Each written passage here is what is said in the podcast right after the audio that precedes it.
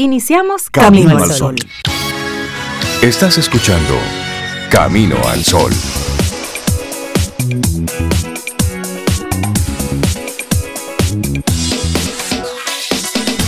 Buenos días, Cintia Ortiz y Sobeida Ramírez. ¿Cómo están ustedes? Estoy bien, Rey. Buenos días. Buenos días, Cintia, Laura Sofía.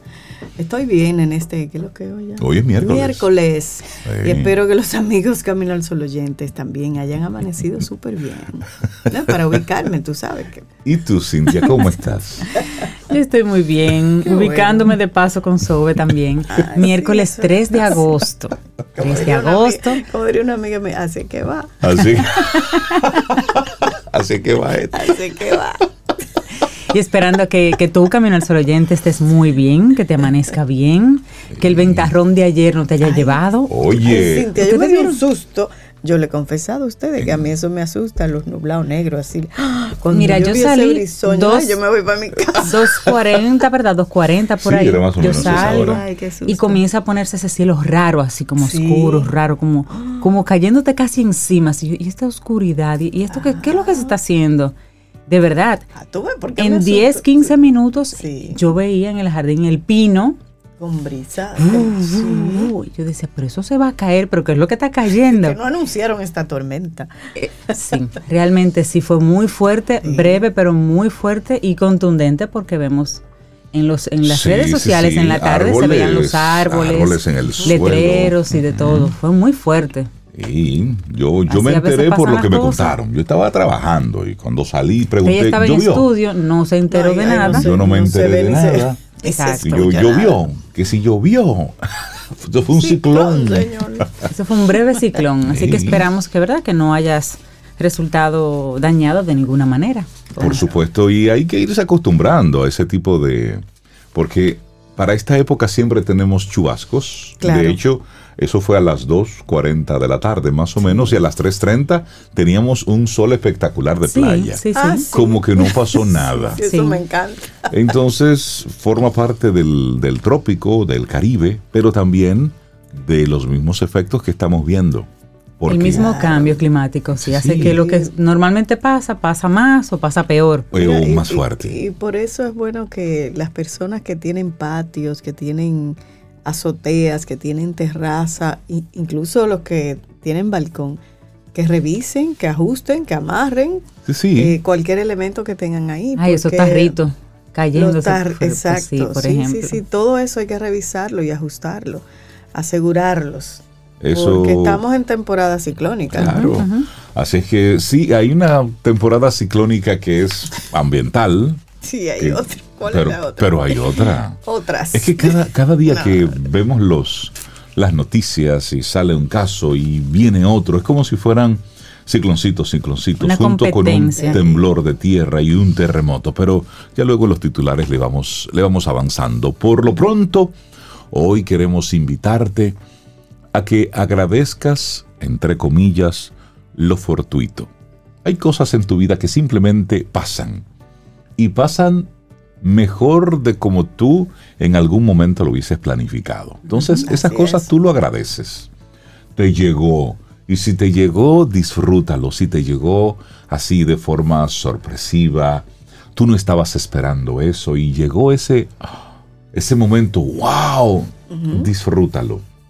Porque si hay cosas que pasan, Así como pasan cosas negativas en la vida de cada uno de nosotros, también pasan cosas muy chéveres. Lo que pasa es que a veces estamos muy enfocados en las cosas negativas, que no nos damos cuenta de esos, de esas luces que tenemos, de ese, de esa frisca, de esa brisa fresca que nos, que nos toca de vez en cuando. Entonces hoy queremos invitarte a que te detengas un poco y agradezcas lo fortuito. Claro. Pero, Aunque no sea tan bueno, Rey, igual lo agradece. ¿Qué es lo fortuito, Sobe? Eh, lo fortuito, según la RAE, es un suceso por lo común dañoso que acontece por azar y sin poder imputar a nadie su origen. Oye, qué raro eso. Tú no puedes señalar a nadie por ti, Reina. No, no, no, no. Eso pasó. Pasó y ya, el universo te lo puso ahí. Pero hay otra acepción de ese, de ese término, fortuito. Sí, suceso ajeno a la voluntad del obligado, que excusa el cumplimiento de obligaciones. Eso es más relacionado con, derecho. Pero lo importante aquí es que agradezcamos lo fortuito, porque a veces es un golpe de suerte que nos pasen algunas cosas, aunque sean malas, entre comillas. Cosas y personas. Sí, sí, sí. cosas y personas. De manera sencilla, lo fortuito es algo inesperadamente, que llega inesperadamente y por casualidad. Exacto. Entonces, hoy eso. préstale atención a esas cosas que, que, pasan, a eso fortuito que ocurre en tu vida. Sí, sí, sí, y hoy es el Día Internacional de la Planificación Familiar. Eso dio mucho de qué hablar en los 70, en los 80. Todavía. Todavía sigue dando mucho de qué hablar. Pero hoy es ese día dedicado a reflexionar sobre esto, dedicado al control de la natalidad en la población sexualmente activa mediante el uso de métodos anticonceptivos. Pero eso enfrentó a muchos sectores en una época de la lo sigue enfrentando. Por ejemplo, aquí hay sectores que se oponen a la educación sexual. Exacto. En los niños y adolescentes, y que porque le va a despertar el eso es parte del control de la natalidad. Pero recuerdo que cuando se hablaba en aquellos tiempos de la planificación familiar, cómo fue estigmatizado todo ah, esto por diferentes sectores. Sigue, pero cuando salió el tema, era interesante ver discusiones tan airadas Sí, ese tipo de temas siempre saca como... saca, saca esas cosas. Los temores de la gente, porque hay mucho temor ahí. Ah, pero bueno. arrancamos nuestro programa. hoy, planifíquese. Planifíquese hoy, ¿eh? Arrancamos Camino al Sol, son las 7:11 minutos. Te recuerdo que salimos a través de la frecuencia FM en estación 97.7 FM y a través del internet en nuestra página caminoalsol.do. Tenemos un canal de YouTube, lo encuentras así mismo como Camino al Sol. Eh, tenemos nuestros diferentes segmentos, están divididos eh, como si fuese un podcast en Spotify y en las diferentes plataformas de podcast. Hacemos radio, pero lo que hacemos es que vamos reeditando las diferentes conversaciones para que puedas tener un acceso bien rápido y fácil a esos temas que quisieras escuchar. Así es. Bueno, Rey, te traje una musiquita, pero te la voy a poner ahorita. Mientras tanto, esta como para irnos aireando, algo personal. Esto es de Joan Manuel Serrat, pero es la versión que él hace de su, en su disco Antología Desordenada, que se hace acompañar de Calle 13. Eso está bien hecho. ¿Y quién fue que dijo, para en el mundo que me quiero bajar? Fue, Mafalda. Creo que eh, hay unas frases de, Mafalda. que tienen que ver, pero lo buscamos ahora y te confirmamos. ¿Tú te quieres bajar? Vamos con calle 13. Entre tú y yo hay algo hay personal. Algo Laboratorio Patria Rivas presenta En Camino al Sol, la reflexión del día.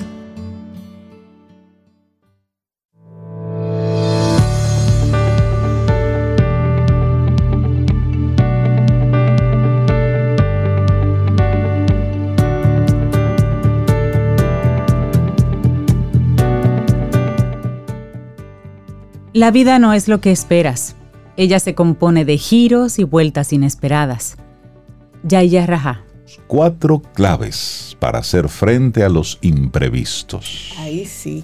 Y es que las situaciones inesperadas nos obligan a salir de nuestra zona de confort, ese lugar donde la seguridad ejerce como una cuerda a la que agarrarnos y mantenernos estables. Incluso a veces pueden llegar a golpearnos tan fuerte que quedamos paralizados sin saber muy bien qué hacer o cómo actuar para hacer frente a los imprevistos. Es cierto que la mayoría de las sorpresas que irrumpen en nuestras vidas tienen poca importancia, sin embargo, en ocasiones pueden derivar en situaciones desagradables que nos afecten a nivel emocional. De hecho, no es casualidad que a la mayoría de las personas les guste tener el control de las situaciones y de su vida en general ya que de esa forma se sienten más cómodos. No obstante, la incertidumbre está ahí, al igual que los imprevistos. Nada permanece eternamente y por ello tenemos que estar preparados para hacer frente a la, impertinencia, a lo inesperado y a esa sensación de inseguridad ante lo desconocido. Así que vamos a contarte cómo hacer frente a esos imprevistos. Claro, son sugerencias, pero vamos a verlas. La primera de ellas, detente antes de actuar. Parece obvio, pero es una muy buena sugerencia. La primera de las claves para hacer frente a los imprevistos es no reaccionar de manera impulsiva, es decir, dejándonos llevar por nuestros miedos. Para ello es recomendable hacer una pausa para reflexionar y gestionar cómo nos encontramos ante lo sucedido. Quizás no sea tan fácil, pero merecerá la pena, más que nada porque vas a evitar hacer algo de lo que luego puedes arrepentirte. Los primeros instantes antes de actuar son probablemente los más difíciles de gestionar, pero también son los más cruciales. De ahí que sea tan importante mantener la calma para evitar dejarse llevar por el impulso del momento y así dar los primeros pasos con determinación. No olvides que al hacer una pausa y tomarte un tiempo para pensar, te estás dando la oportunidad de elegir la mejor opción. Practicar la respiración profunda y contar hasta 10 suele ser útil para la mayoría de las personas. Luego, enfócate en tus objetivos a largo plazo. El siguiente paso para hacer frente a los imprevistos consiste en que recuerdes cuáles son tus objetivos a largo plazo. De esta forma, abandonarás ese pensamiento cortoplacista, lo cual te ayudará a priorizar tus necesidades para abordar la situación. Además, te servirá para distanciarte del problema y poder observarlo desde diferentes perspectivas. Asimismo, no te preocupes en exceso por los problemas a corto plazo que te encuentres al tratar de resolver esos imprevistos. Trata de pensar siempre en los aspectos positivos en los objetivos que te aportan las acciones a largo plazo y en todo lo que puedes aprender de eso que te está ocurriendo en este momento. Claro, y otra es mantener una actitud positiva. Y una actitud positiva es una ventaja en situaciones inesperadas, a pesar de que no todos los eventos inesperados sean negativos. En cualquier caso, cambiar el enfoque es cuestión de actitud, esfuerzo y entrenamiento. De todas las situaciones puedes extraer una lectura positiva y a veces lo que parece ser un problema o incluso un desastre puede ser una gran oportunidad. Eso se debe a que un evento negativo puede despertar la ambición, la motivación y la persistencia que conducen al progreso y al éxito. Un ejemplo que puede ayudarte es pensar en un despido laboral Incluso ser despedido eventualmente puede ser positivo, ya que puede darte la oportunidad de encontrar un trabajo mejor y en el que te sientas más feliz. O emprender. Claro. Bueno, y finalmente no estás solo. Cuando la vida te ofrezca su peor cara, es muy fácil aislarte en tu dolor. En estos momentos debes, recordar que seguramente existirán otras personas que han pasado por una situación similar o incluso por peores momentos no eres el único que sufre contratiempos. No obstante, conversar con personas que hayan vivido situaciones similares a la tuya puede ayudarte a que te sientas comprendido y escuchado, además de ofrecerte la posibilidad de conocer otros puntos de vista y otras estrategias para abordar la situación. Finalmente, sé consciente de que a pesar de que no nos guste la compañía de la incertidumbre, esta nos vendrá a visitar de vez en cuando. Los imprevistos seguirán ocurriendo lo importante es trabajar en la aceptación de lo sucedido para coger impulso, para seguir avanzando y por supuesto para seguir creciendo. Cuatro claves para hacer frente a los imprevistos. Esto fue un trabajo en equipo, el equipo editorial de La Mente es maravillosa. Y lo compartimos aquí hoy por el equipo de Camino al Sol. Laboratorio Patria Rivas presentó En Camino al Sol, la reflexión del día. Te acompaña Reinaldo Infante. Contigo, Cintia Ortiz. Escuchas a Sobeida Ramírez. Camino al Sol.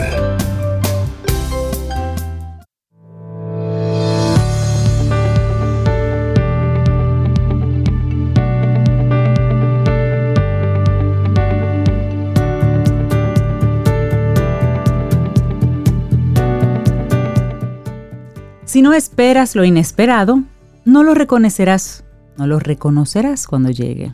Y eso lo decía Heráclito de Efeso. Por allá. Por allá. Ay, tan actual eso. Seguimos avanzando en este camino al sol.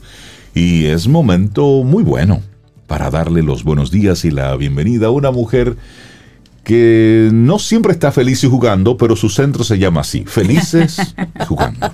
Ella es Isabela Paz, pedagoga, terapeuta y es colaboradora de Camino al Sol y siempre nos comparte esos temas que nos invitan a reflexionar sobre cómo nos estamos comportando como padres con nuestros hijos. Nos invita a dar esa miradita. Es así. Buenos días Isabela Paz, ¿cómo estás?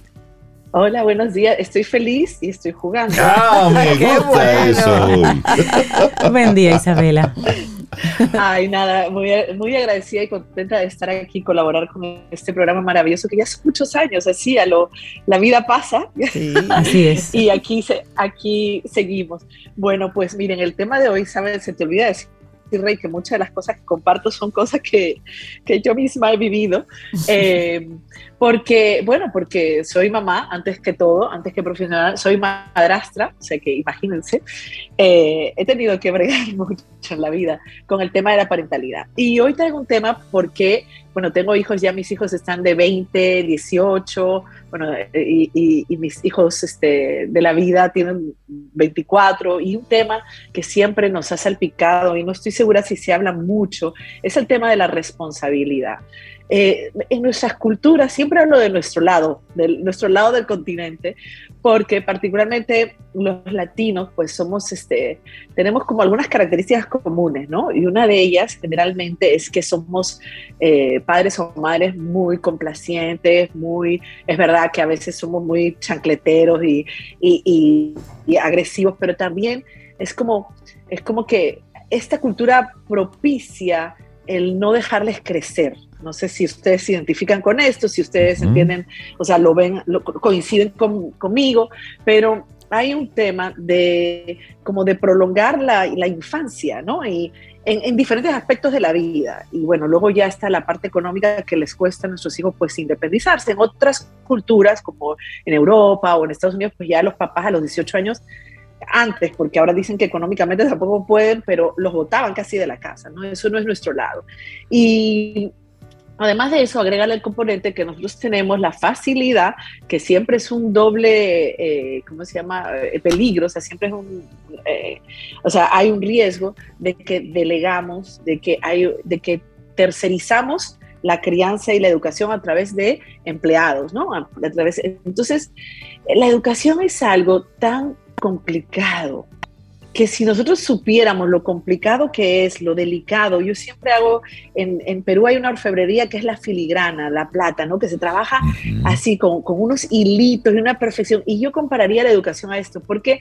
Porque requiere de tiempo, requiere de que estemos ahí presentes, porque nadie le va a enseñar la responsabilidad a nuestros hijos. O sea, somos nosotros. ¿Y qué quiere decir eso? Una ley básica que los niños jóvenes tienen que aprender es la ley de causa-efecto pero no la de las matemáticas, no la de la, lógica, sino la de que toda acción que yo tengo tiene una consecuencia.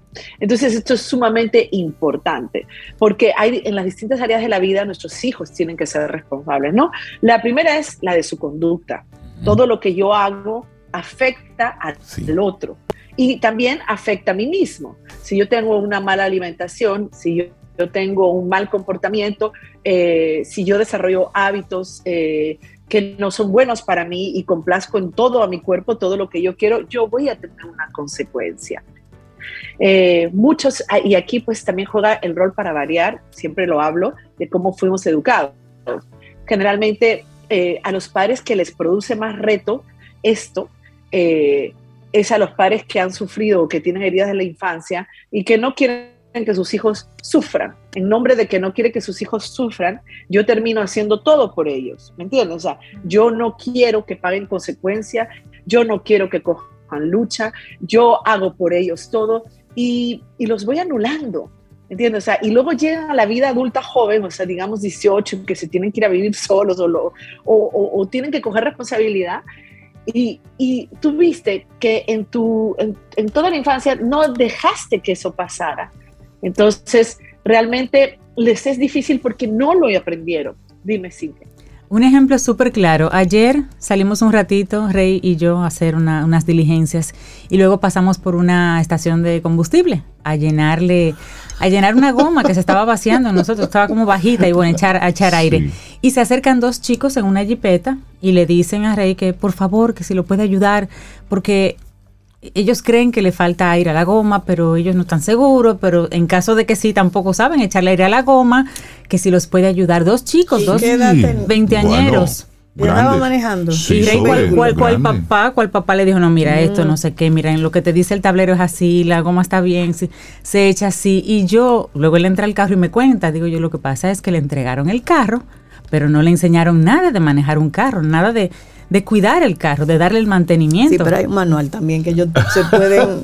pero es para que veas cómo los acomodamos tanto, pero no les enseñamos. es un poco eso, es decir, ven, le sale un, un aviso en la pantalla, del, en el tablero, se asustaron, se, pararon en la bomba y me dicen, ¿y, qué hacemos? Y preocupados, es decir, y, llamamos, y llamamos a un bombero y yo no, tranquilo, ¿qué goma es la que necesita aire?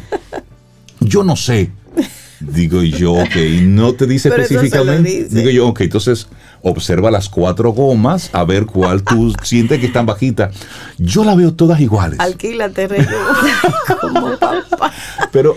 Papá ayuda. Al final le digo, mira, esa goma parece ser la que necesita aire y le doy la manguera.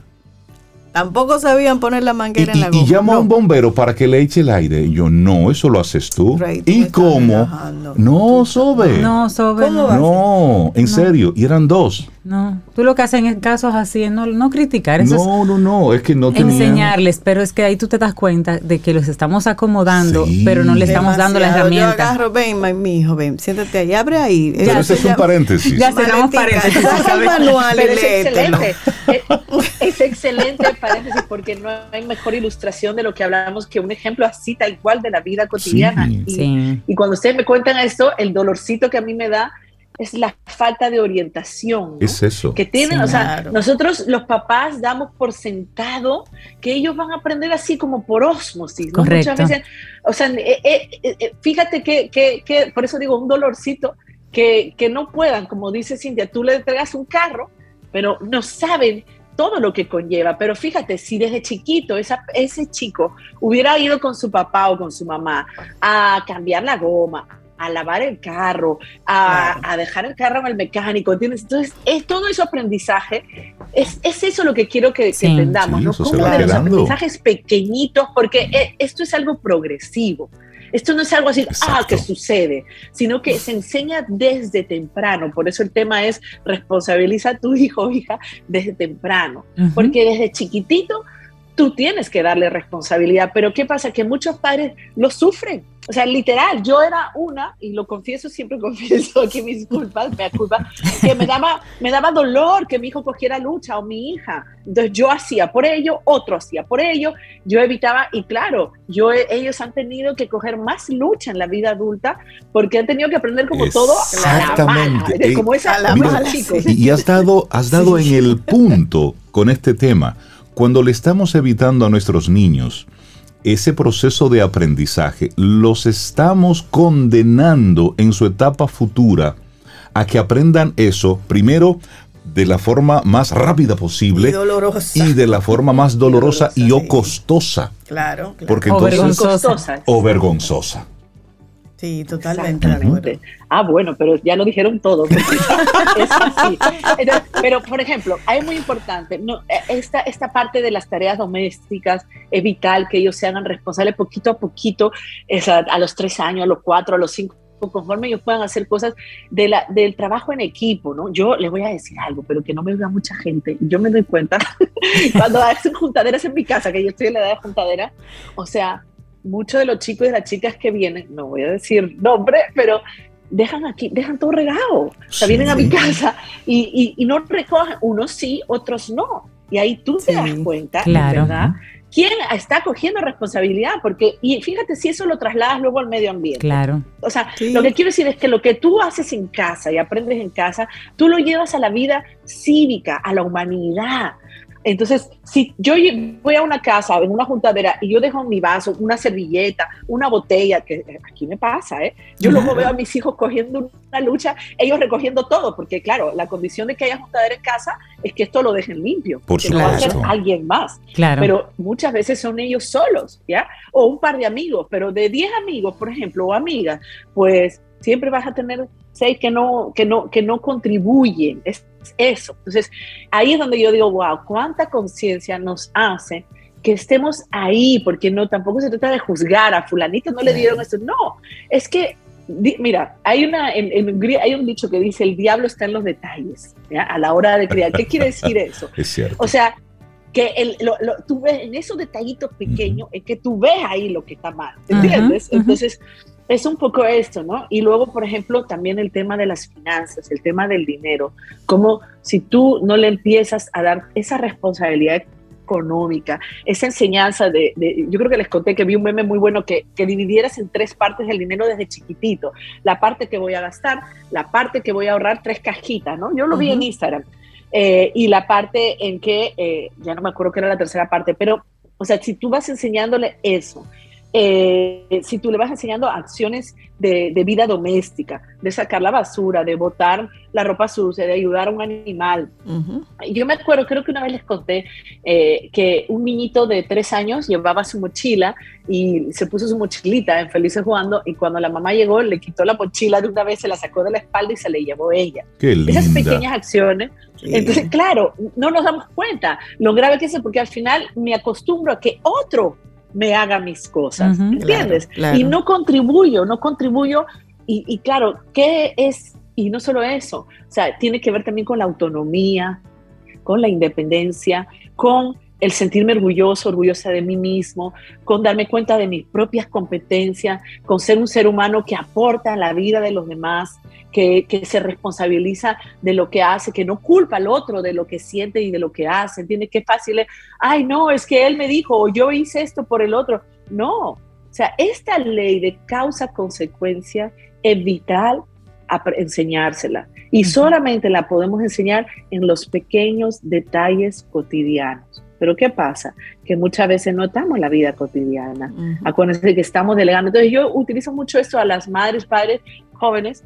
No delegues las cosas de cuidado. No las delegues, porque lo delegamos todo, señor. Ustedes saben, aquí delegamos el baño, la comida, el sueño, o sea, la vestimenta, porque uno se va acomodando también. Entonces, esas pequeñas cosas, ahí es donde tú puedes aprovechar e inculcar. Y, y sí, educar es muy difícil porque requiere de esta guía, y esta orientación continua. Y claro, y lo último es el modelamiento, ¿no? Tenemos que modelar que nosotros también asumimos responsabilidad, que si nos equivocamos, enmendamos, reparamos. Y esto es una buena referencia, enseñarle a nuestros hijos que se pueden equivocar y que, y que en esos errores también hay consecuencias. Entonces pueden haber consecuencias naturales, pueden haber consecuencias por reparación, pueden haber consecuencias de sustracción de privilegio o pueden haber consecuencias que sean tareas extra. Tú sabes, o sea, es una manera, pero es importante dejar que ellos enseñarles que la vida tiene una causa y una consecuencia. Y, así es que van aprendiendo la responsabilidad. Y a mí me encanta el tema del, modelado, Isabela, porque cuando un papá se hace consciente de que mi hijo hace lo que yo hago y quiere hacerlo bien, comienza a revisar sus acciones. Y en ese caso, muchos papás se pueden reeducar, porque a veces es papá que se para y deja todo tirado. Entonces el niño lo que hace es lo mismo que ve en la casa. Entonces, si somos conscientes del modelado, arreglamos al hijo y arreglamos al papá. Mira que hay un comentario de una Camino al Sol oyente. Dice, qué buen tema. Yo siempre le dije a sus hijos que a los 30 se van de la casa. y gracias a Dios ya dos se fueron y los he visto volar con alas propias cuesta y uno llora mientras lo ve, a veces forzado, pero al final el resultado es exitoso. Siempre les decía, todo lleva un esfuerzo. Ahora solo me queda la hembra de 24 que está aún en la casa. Ella lava su ropa y costea sus detergentes y otras cosas, pues ya trabaja. Y cuando hacen junta en la casa, todos saben que deben fregar antes de irse. Muy bien. Qué maravilla, excelente, excelente compartir, maravilloso. Isabela Paz, la gente que quiera seguir conectada contigo y todos los, los diferentes especialistas que están en Felices jugando. Así que tenemos sorpresas que vamos a tratar de que diferentes terapeutas eh, puedan también participar del equipo de Felices Jugando. Pues estamos en Felices Jugando, yo estoy en Isabela Pasqué, estoy en Camino al Sol también, por ahí me pueden encontrar. estoy, estoy, estoy presente. Así es, un gran abrazo Isabela. Excelente Isabela. Gracias por tu tema. Gracias a ustedes, bye bye. Ten un buen día, un buen despertar. Hola. Esto es Camino al Sol. Camino al Sol.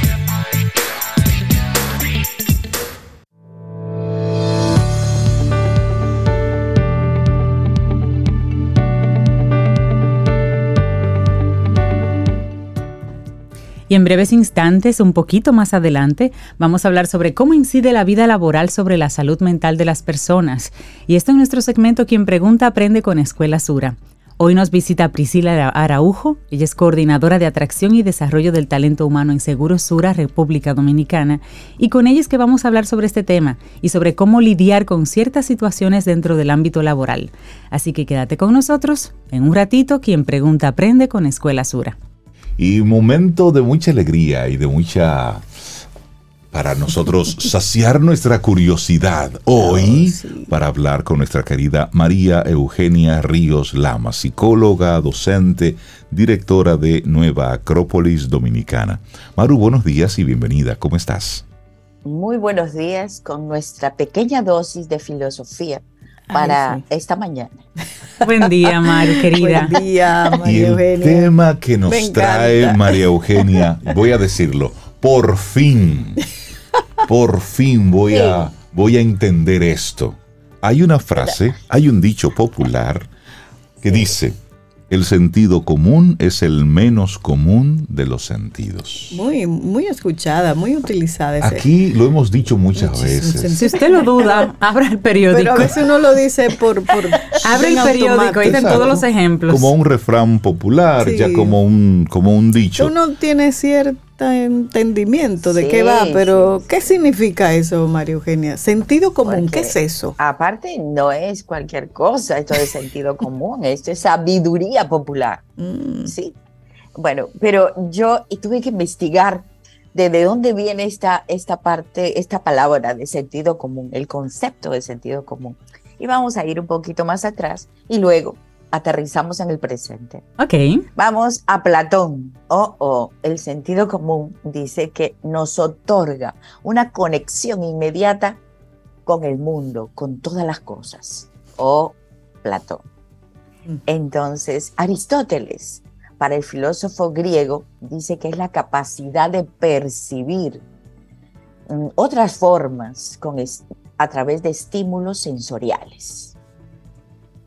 La sabiduría popular, muchas veces alejado del conocimiento científico, entre comillas, decimos que una persona no tiene sentido común cuando toma decisiones a priori que parecen, como decimos nosotros, disparatadas. ¿Le he dicho bien? sí, correcto. Disparatadas. Que toma decisiones a lo loco y están muchas veces estas decisiones alejadas del conocimiento práctico, alejadas de la razón.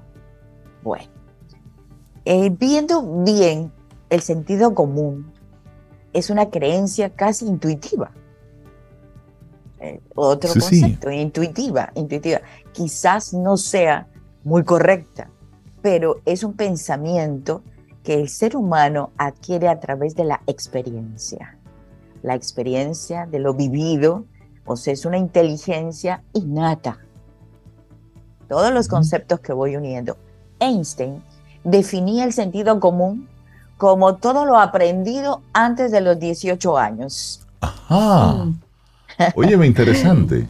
Muy interesante. Y decía, bueno, finalmente, capacidad de una persona para decidir actuar acertadamente con un conocimiento que adquiere, nuevamente, repito, por la experiencia, por los sentidos, de forma espontánea, acrítica, acrítica, no convencional y hasta dispersa. Interesante. Entonces, vemos quienes hablan del sentido común hace, hace muchos siglos, muchísimos siglos, pero nosotros le vamos a dar el toque acropolitano de Nueva Acrópolis, resumiendo todo esto para llegar a qué es el sentido común, porque en realidad lo decimos, es el menos común, pero al final de cuentas es un poco de inteligencia, es un nivel de conciencia también el sentido común. Bueno, vamos a aclarar esto.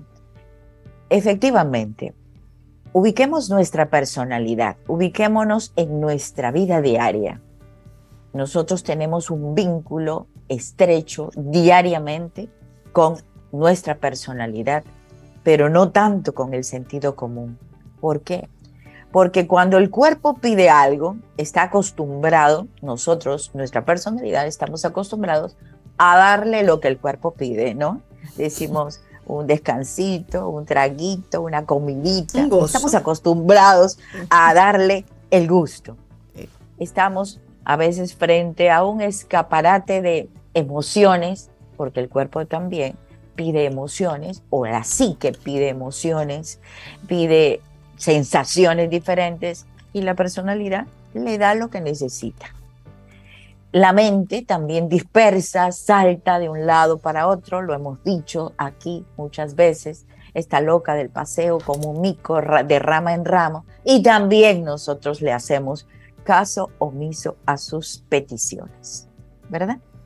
Entonces vemos que en este teatro de la vida diaria, pues nosotros estamos rindiendo muchísima pleitesía a nuestra personalidad. No tanto así a estados de superior, de chispas de inteligencia, no tanto así de elementos intuitivos, que no le hacemos caso a la, intuición, no tanto así a elementos, llámese, espirituales, momentos espirituales a veces hay que sacar una vez al mes para estar a solas consigo mismo. ¿sí? Entonces, le hacemos mucho, mucho énfasis al lado de la personalidad y sus deseos y sus eh, reacciones diarias en la vida diaria. La mente, muy aliada a la psique, a la psiquis, entonces no piensa en otras cosas que estar en lo que ahora le corresponde. Entonces, el sentido común no tiene, no tiene espacio, no tiene sitio. No sé si me dejo entender. No tiene espacio, porque estamos tan llenos de una cosa, tan llenos de otra, tan Bueno, en el afán diario, como hemos repetido tantas veces, el sentido común necesita también su espacio, porque es un pensamiento humano, natural, intuitivo, que les digo, queridos amigos, esto parte de un estado de conciencia superior. Hablemos de una supraconciencia. Entonces, incluso cuando uno toma eh, selección de personal o habla, eh, cuáles son las potencialidades, el talento que necesitamos o competencias para un supervisor, yo le agrego una cantidad, una lista de 10 de 10 competencias y le pongo al final sentido común un profesional X de cualquier rama, al final le pongo sentido común. Cuando yo le pongo el sentido común, la gente me pregunta, ¿y qué es esto? Pues le quiero decir que si yo necesito esta persona para resolver situaciones de la vida diaria, tiene que tener esta chispa intuitiva de una inteligencia superior, de un estado de supraconciencia. Bueno, o sea que estoy tratando de algo bastante interesante.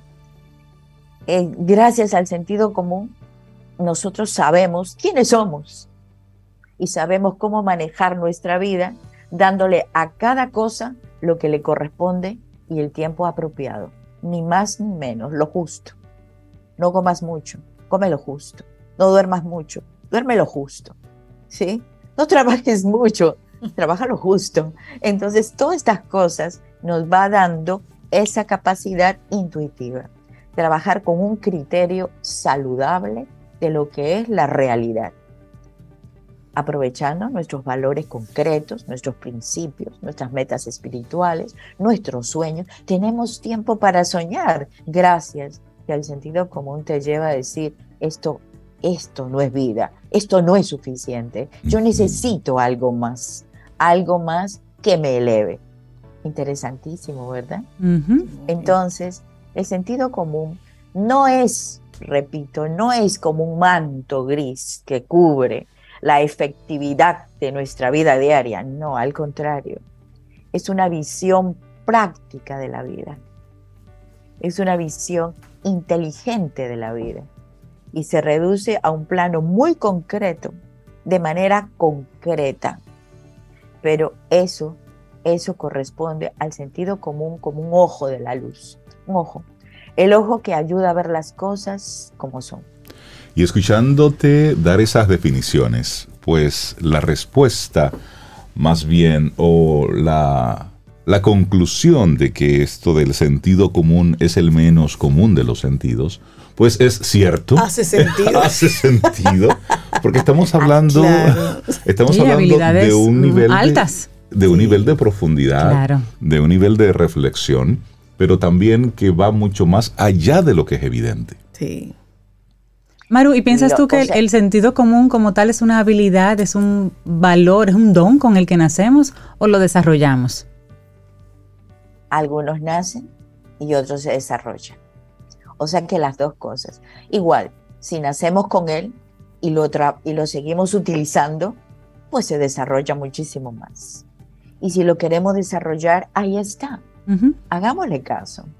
Prestémosle, eh, prestémosle atención es un estabilizador, un instrumento que equilibra, equilibra, equilibra, sí, equilibra la personalidad, la personalidad al punto de que al volverla útil, práctica y cumplir con lo que le corresponde según su naturaleza. Nos enseña a caminar, ese es el sentido común. O sea, nos enseña a caminar en la vida diaria Hemos superado a las piedras, hemos superado a las plantas, hemos superado a los animales gracias a una chispa de inteligencia superior. Vamos a usarla. Vamos a usarla. Vamos a usarla. Vamos a usarla. Esa es la invitación. Ya me están dando indicadores que debo cerrar el tema por sentido común. Por sentido, común. Ya se, está cumpliendo mi tiempo. Mi tiempo también, como el tiempo de todos. Es un tiempo preciso, ¿verdad? es preciso. Yo no lo puedo, no lo eh, subjetivamente me encantaría seguir hablando con ustedes, pero el tiempo es preciso. María Eugenia, la gente que quiera seguir conectada con contigo, con Nueva Acrópolis, siempre los jueves tienen actividades. Sí, eh, lo que sucede es que mañana estamos como en un descansito, ah, en una pausa, en una pausa, pero el próximo jueves 11, y para avisarle a todos nuestros amigos que pueden ingresar a nuestra página web acropolis.org.do. Pueden mm, pedir ahí ver todas las actividades porque hemos iniciado en Santo Domingo Este. Nueva Acrópolis, hemos iniciado en Santo Domingo Este actividades presenciales para nuestros amigos. Yo siempre he dicho que no hay, ¿cómo que un puente nos divide? No, el puente une, el puente no divide, los puentes unen. Así, que eh, presencial va a ser el día 11 en Santo Domingo Este, eh, cómo resolver las, de tomar decisiones en la vida. Y para este lado, como decimos, también por Zoom, por otro mecanismo por Zoom, otra, otra conferencia. Vamos a utilizar las dos actividades presenciales y también por vía Zoom, para que los amigos puedan escoger de manera práctica lo que quieren. Buenísimo. Excelente, opciones. Un abrazo, María Eugenia. Gracias, gracias, por tu este tema. el sentido común, el menos común de los sentidos. Tiene sentido. Tiene todo el sentido.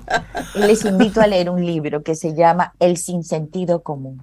Ay, qué bueno. El sinsentido común. Vamos a buscarlo, claro que sí. Escríbenos por ahí WhatsApp el nombre del autor y todo para localizarlo. De Borja Vilaseca, Borja Vilaseca, el sinsentido común. Buenísimo. Bueno, pues un abrazo fuerte. Gracias. Un gran abrazo, cuídate mucho. Siente y disfruta de la vida, la vida. Camino al Sol. Camino al Sol.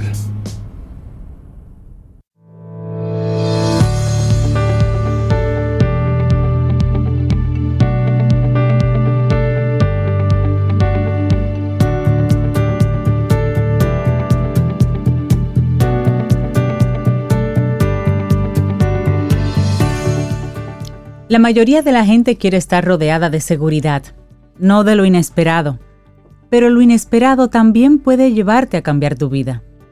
Ron Hall y hoy estamos estrenando una profe aquí en nuestro segmento Quien Pregunta Aprende con nuestros amigos de Seguros Sura República Dominicana. Un segmento que tiene con nosotros cuatro años. Sí, increíble. en el que cada miércoles conocemos diferentes aspectos del seguro vinculado a nuestra vida, pero sobre todo profundizar en esos, en esos detalles y en esos temas que en algunos casos son innombrables. Pero aquí en Camino al Sol, bueno, pues asumimos el riesgo y hablamos sobre, ese, sobre ese tipo Porque de son tendencias y, hablamos de tendencias, claro. y le damos la bienvenida a Priscila Araujo, que ya la anunciamos antes. Ella es coordinadora de atracción y desarrollo del talento humano en Segurosura, República Dominicana. Y con ella vamos a conversar sobre cuál es la incidencia de la vida laboral sobre la salud mental. Tú tienes como dos horas aquí, Priscila, para Buenos días. Bienvenida. Gracias, de verdad que me siento muy feliz de compartir este espacio con ustedes. Y le comentaba que este tema es todo un reto porque es muy amplio, es bastante amplio, es algo que de alguna manera todo nos está tocando hoy. Pero sí, sumamente agradecida y contenta de estar aquí con ustedes y compartir este pequeño espacio. Ay, muchas gracias. pero para empezar ya a aprender de ti, Priscila. Eh, ¿Cuáles son esos factores dentro del ambiente laboral que pueden llevar a que la salud de, mental de una persona, un colaborador, mi salud mental, se vea afectada? Antes de mencionar esos factores que pudieran afectar a ese colaborador o a la salud mental del colaborador, me gustaría aclarar un poquito de a qué le estamos llamando salud mental. Ah, salud mental es ese bienestar que tiene la persona que le permite desarrollarse de una manera adecuada, le permite desarrollarse en habilidades, aplicar sus conocimientos, aprender cosas nuevas, tener un buen desenvolvimiento en el ambiente de trabajo y por tanto también en el ambiente social. Entonces, eh, si nos vamos al ambiente de trabajo, hay muchos factores que sí pueden incidir a esa salud mental. Saquen su checklist. Dentro de ellos podríamos mencionar la carga laboral y la cultura de la rapidez que hoy estamos viviendo. Eh, en donde estamos viendo que esas responsabilidades que nosotros tenemos en el día a día, el cómo la hacemos y qué hacemos, debe conllevar una agilidad para poder tener una respuesta ágil o una respuesta veloz como se espera en su momento. Calidad y de calidad sobre todo.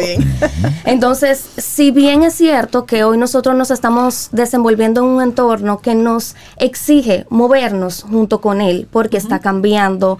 De hecho, Sur es una empresa gestora de tendencias y riesgos y estamos expuestos a ver el entorno constantemente y a movernos en ese entorno.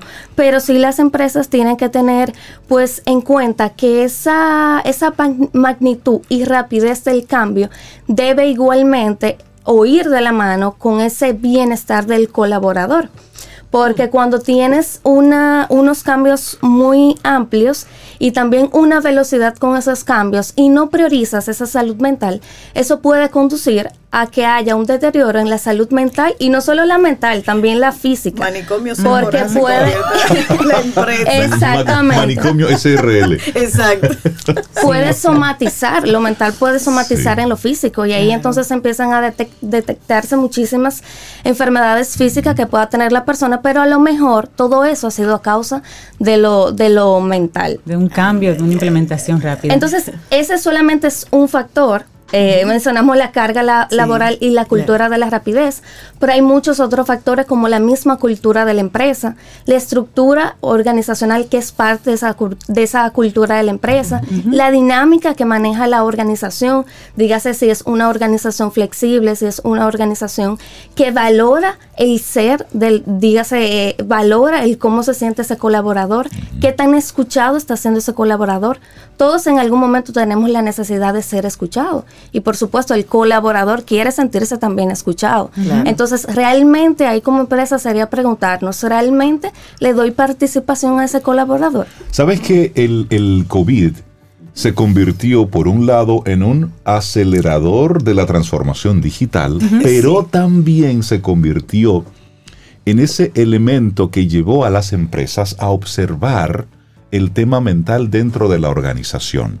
Muchas empresas asumieron con mucha responsabilidad ese acompañamiento, ese apoyo al colaborador por su situación en la casa, por su situación emocional, buscando pues por supuesto tener a una persona mentalmente eh, apta para el trabajo productivo. Entonces, ¿cómo un empleador puede determinar y fomentar una buena salud mental en sus colaboradores? Lo principal, y justo fue uno de los puntos eh, que estaba tocando con relación a los factores, lo principal es conversar. Las organizaciones tienen que tener esos acercamientos con los colaboradores. En esos acercamientos o actividades incluso de integración se pueden identificar muchos factores que ese colaborador es, eh, está sintiendo en ese momento. O sea, el cómo se siente, qué yo necesito como colaborador para tener bienestar, que hoy no me lo está causando. O sea, ese trasfondo que existe en cada uno de esos colaboradores se puede identificar a través de diferentes espacios de conversación. Puede ser, como dije, hasta una actividad de integración y a través de esa actividad de, integración, pues eh, incluso el área de talento humano pudiera participar e ir identificando cuáles son esos factores que hoy estamos viendo dentro de la empresa. Priscila, se me ocurre que dentro de esa conversación eh, se den esas garantías de confidencialidad, porque cuando tú vas a hablar de cómo tú te sientes y tu vulnerabilidad va a salir a flote en una conversación que no necesariamente en una actividad de integración, sino en un uno a uno, tú tienes que asegurarme de que esta conversación queda aquí y de que tiene un propósito mayor, que es buscarle a eso una salida, porque no es para tomarnos el café que estamos haciendo. Sí, claro. Entonces, tú sabes, como pasos así que la gente también le permite abrirse porque yo sé que algo va a pasar con esto. Sí, ahí se pueden dar dos cosas. Uno, yo puedo hacer una se pudiera hacer una actividad simplemente de integración y en esa actividad de integración o conversaciones simplemente limitarnos como empresa a escuchar qué está pasando. Eh, no quizás llevar al colaborador que necesariamente tiene que decirme todo tal cual, porque sabemos que hay diferentes tipos de personas. No todo el mundo es tan abierto para decirte lo que está sintiendo en ese momento. Quizás tiene que indagar un poquito más para llegar a ese punto. Y además que ese colaborador se sienta en la confianza de que lo que te estoy compartiendo no va a afectar mi condición actual en el trabajo. Correcto. Claro. Pero a, propósito de eso, ¿cómo yo como colaboradora me doy cuenta de que necesito esa conversación porque hay algo en mi mente que no está bien? ¿Y qué puedo yo hacer para mejorar a nivel individual? Cuando mencionaba el concepto de salud mental, íbamos directo a ese bienestar que yo estoy sintiendo, incluso en el hacer. Eh, si realmente yo me estoy desempeñando de manera adecuada. Esos son de los elementos como alertas. Sí, mi desempeño. Mi desempeño, eh, quizás mi nivel de productividad. ¿Realmente me siento bien con lo que estoy haciendo? ¿Qué nivel de estrés me está causando eso que estoy haciendo? Porque pudiera llegar incluso a un desgaste laboral. que es a lo que hoy le estamos llamando burnout. Entonces, eh, es una alerta, son pequeños pasos eh, pudiéramos decir, y es una alerta para que nosotros como colaboradores también podamos levantar la mano, porque ese es otro punto súper importante. Eh, las empresas tienen diversas áreas y tal vez estar eh, al tanto de todo lo que está pasando en, en, las diversas áreas puede ser un poquito cuesta arriba en ocasiones porque tenemos un día a día que tal, tal vez no abarca mucho. Entonces es importante que nosotros como colaboradores también podamos levantar la mano, también podamos tener esos acercamientos, también podamos tener esas conversaciones un poquito más íntimas, más sensibles y de cara al cómo yo me siento hoy. ¿Realmente tengo bienestar? Porque eso es lo que nosotros como empresa, hablando ya particularmente de Sura, es lo que nosotros como empresa queremos proyectar desde dentro hacia afuera. Entonces, eh, es, es lo que queremos en el colaborador.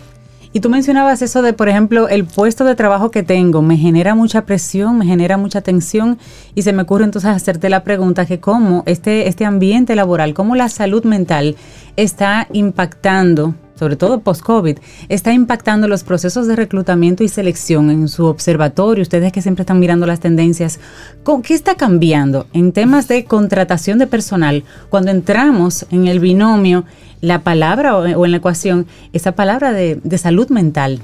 Ahí nosotros tenemos un gran reto y es lo que nos deja esa observación de tendencia que nosotros estamos haciendo, porque debemos preguntarnos como empresa cuál es la, experiencia ideal de ese colaborador. ¿Qué yo voy a hacer para garantizar que las diferentes dimensiones del ser humano puedan estar en armonía y podamos garantizarle bienestar? Sobre todo tomando en cuenta que la generación de hoy tiene una necesidad diferente. No es que la generación de hoy no quiera permanecer en una empresa, sino que se quiere fidelizar de una manera diferente. Tal vez hoy se le está dando más valor a un salario emocional, a un tema de flexibilidad, a un tema de acompañamiento en la carrera profesional. Hay otros aspectos que hoy esa generación está valorando y que precisamente van, van atados al mismo bienestar que nosotros estamos hablando. Entonces, el hecho de que la empresa pueda construir un modelo de organización flexible y saludable puede ayudar a fidelizar ese colaborador. Y no solamente fidelizarlo y garantizarle bienestar, sino también nosotros como compañía reducir el ausentismo, tener mayor productividad, tener colaboradores muchísimo más motivados y sobre todo también a un tema de reputación. O sea, no es lo mismo conocerse como una empresa que genera bienestar de adentro hacia afuera que una empresa que quizás sea todo lo contrario. Entonces, solo se dedique a la producción y bueno, si usted no se adapta y esa ñoñería de esa empresa cuidando tanto la gente, eso pasa. Pero mira lo interesante que nos está compartiendo Priscila y estoy seguro que de esto tenemos que sacar una parte 2. Sí. Tú estás hablando de cómo podemos fidelizar de una forma diferente al colaborador. Claro. Siempre se ha tenido como principio en las empresas que si lo incentivo eh, ayudándolo en los estudios o aumentándole el salario o darle un bono, que solamente con eso es suficiente, pero los colaboradores de este tiempo están buscando algo más. por eso, por eso esta conversación creo que apenas está iniciando, Priscila. Sí, sí, yo creo que sí. Por eso le decía que es todo un reto, porque abarca mucho, sobre todo esa última pregunta que me hiciste, Cintia. Lo vivo en el día a día, es lo que, lo que yo trabajo, la parte de reclutamiento y selección, y justamente veo cómo la persona está necesitando cosas diferentes. Nos llama a nosotros como empresa a movernos, a buscar y poder ofrecerle algo diferente a esa persona para poder permanecer con nosotros y tener colaboradores que realmente tengan un buen desempeño, una buena productividad y colaboradores que desde el ser se encuentren bien. Priscila Araujo, coordinadora de atracción y desarrollo del talento humano, fue nuestra profesora aquí en Quien Pregunta Aprende con Escuela Sura. Muchísimas gracias y siempre bienvenida a este espacio.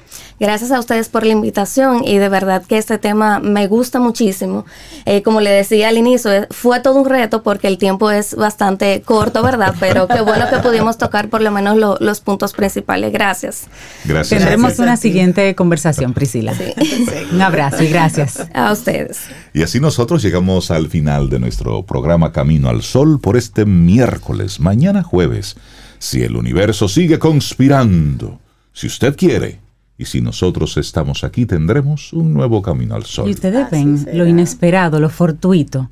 Tantos titulares feos y tantos temas bonitos. Y gente buena. Y gente, buena. aportando. Ay, sí, sí, sí, sí, sí. Así es que me encanta. Es más, al mundo que no lo paren, que no me bajo. y esperamos que hayas disfrutado del contenido del día de hoy. Recuerda nuestras vías para mantenernos en contacto. Hola arroba caminoalsol.do. Visita nuestra web y amplía más de nuestro contenido. Caminoalsol.do. Hasta, una, próxima, edición. Y pásala bien.